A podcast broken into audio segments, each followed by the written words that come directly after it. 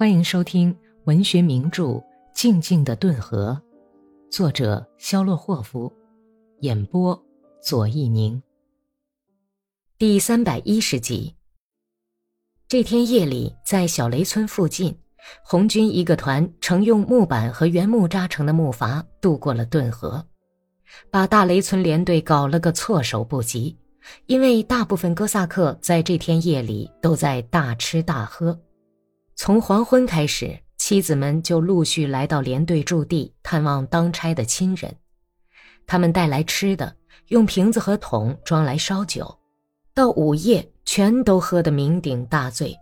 土屋里一片歌声，娘们儿醉酒后的尖叫声，男人们的哈哈大笑声和口哨声。二十名原本在放哨的哥萨克，留下两个机枪手和一桶烧酒，也都吃喝去了。载运红军的木筏悄然无声地离开了顿河右岸，渡过河，红军战士就布成散兵线，无声地摸到离顿河约五十沙绳的哥萨克土屋。编造这些木筏的工兵迅速把木筏划回去，赶运正在等着渡河的又一批红军士兵。左岸上有五分钟的功夫，除了断断续续的哥萨克歌声以外，什么也听不见。接着就响起了手榴弹轰轰的爆炸声，机枪哒哒的响起来，一下子就响起了一片混乱的步枪射击声，断断续续的乌拉乌拉乌拉的声音传向远方。大雷村连队被击溃了，只是由于夜黑看不见追击，才幸免于全军覆没。受了轻微损失的大雷村哥萨克带着自己的娘们儿，顺着草甸子仓皇地向韦申斯克方向逃去。与此同时，木筏又从右岸运来一批批新的红军战士。第一一团第一营的半个连已经带着凉亭手提机枪，向叛军八子级连的侧翼发动了进攻。新的增援部队迅速开往突破的缺口。但是他们的行动非常困难，因为红军战士没有一个熟悉地形的，部队没有向导，他们胡走一气，在伸手不见五指的黑夜里，时时遇到虎爪和长满春水的河岔，这些虎爪和河岔又趟不过去。指挥进攻的旅长决定黎明前停止追击，在天亮前调集预备队，集结在韦申斯克的各个要冲处。炮兵轰击后，再继续进攻。但是维申斯克已经采取了堵塞缺口的紧急措施。司令部的值班员一听到迟来的传令兵带来红军渡河的消息，立刻就派人去请库季诺夫和麦利霍夫，从切尔内村、格罗霍夫卡和杜布夫卡把卡尔金斯克团的各骑兵连调了来。格里高利·麦利霍夫负责全面指挥这一战役。他往野林斯基村方面派了三百骑兵，以加强左翼，并协助达达村和列比亚任斯基村的两个连，以防敌人从东面包围韦申斯克。又把韦申斯克的外来户战斗队和切尔河流域的一个步兵连派到西面，沿顿河顺流而下，去帮助八子级连。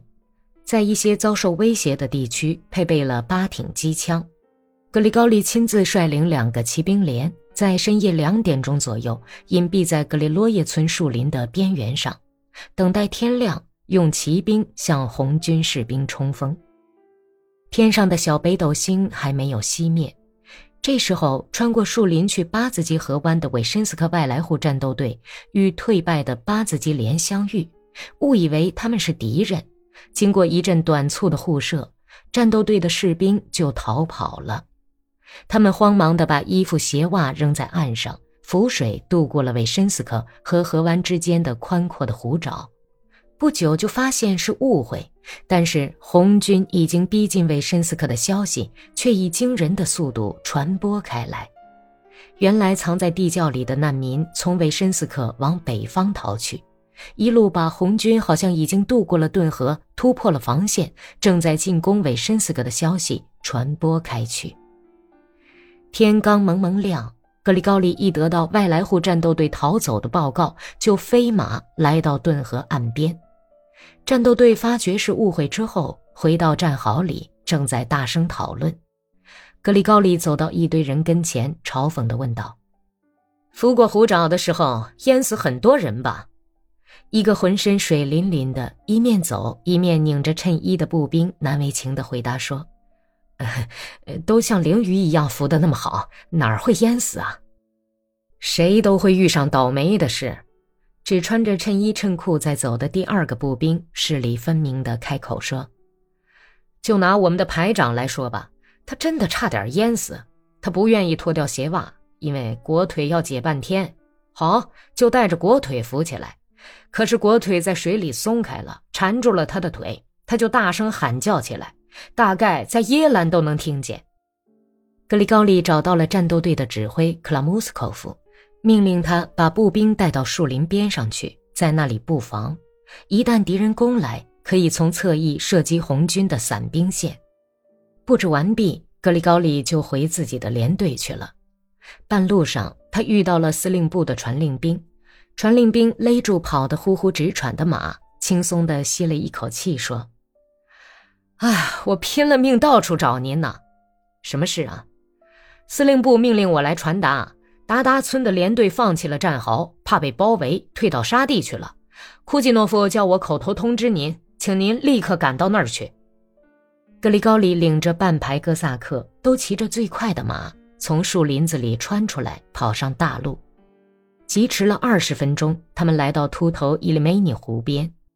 丧魂落魄的达达村的战士们正在他们左面的草地上各自奔命。上过前线的战士和有经验的哥萨克都不慌不忙地往前跑，紧靠池塘边，隐身湖滩的苇丛中。看来，大多数人就只有一个念头：赶快跑到树林子那里，对稀疏的机枪射击毫不在意，径直跑去，追上他们，用鞭子抽！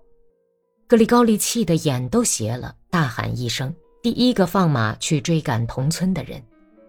霍利斯托尼亚跑在大家的后面，用一种奇怪的、像跳舞一样的步子，一瘸一拐的小跑着。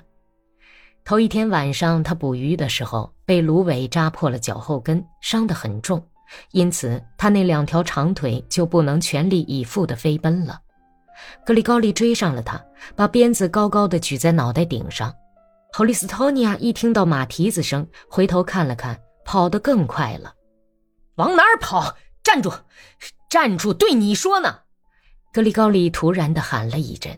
但是霍利斯托尼亚根本不想停下来，反而越发的加快了脚步，像脱了缰的骆驼，一颠一颠地跑起来。这时候，气疯了的格里高利沙哑吓人的咒骂起来，催马跑到霍利斯托尼亚身旁，解恨地用鞭子朝着霍利斯托尼亚的汗湿的脊背抽去。霍利斯托尼亚被打得歪扭了一下身子，做了个奇怪的跳跃姿势，来了个兔子跳，向旁边一跃，坐在地上。开始不慌不忙地仔细地抚摸起脊背来。跟着格里高利来的哥萨克们跑到逃兵前头，拦住了他们，但是没有用鞭子抽打他们。抽他们！抽！格里高利摇晃着自己的漂亮的马鞭子，沙哑地喊叫着。他骑的马在原地直打转转，直立起来，怎么也不肯向前跑。格里高利好容易才把马制服。飞驰到一个在前面跑的人前头，奔驰时，他一晃间看见了斯基潘·阿斯塔霍夫在灌木丛边停下来，在默不作声地笑着。看见阿尼库什卡笑得腿直打弯，把手巴掌弯成喇叭筒的样子，女声女气的尖声喊叫：“弟兄们，谁腿长就赶快逃命吧！红军来了，打死他们，捉住他们！”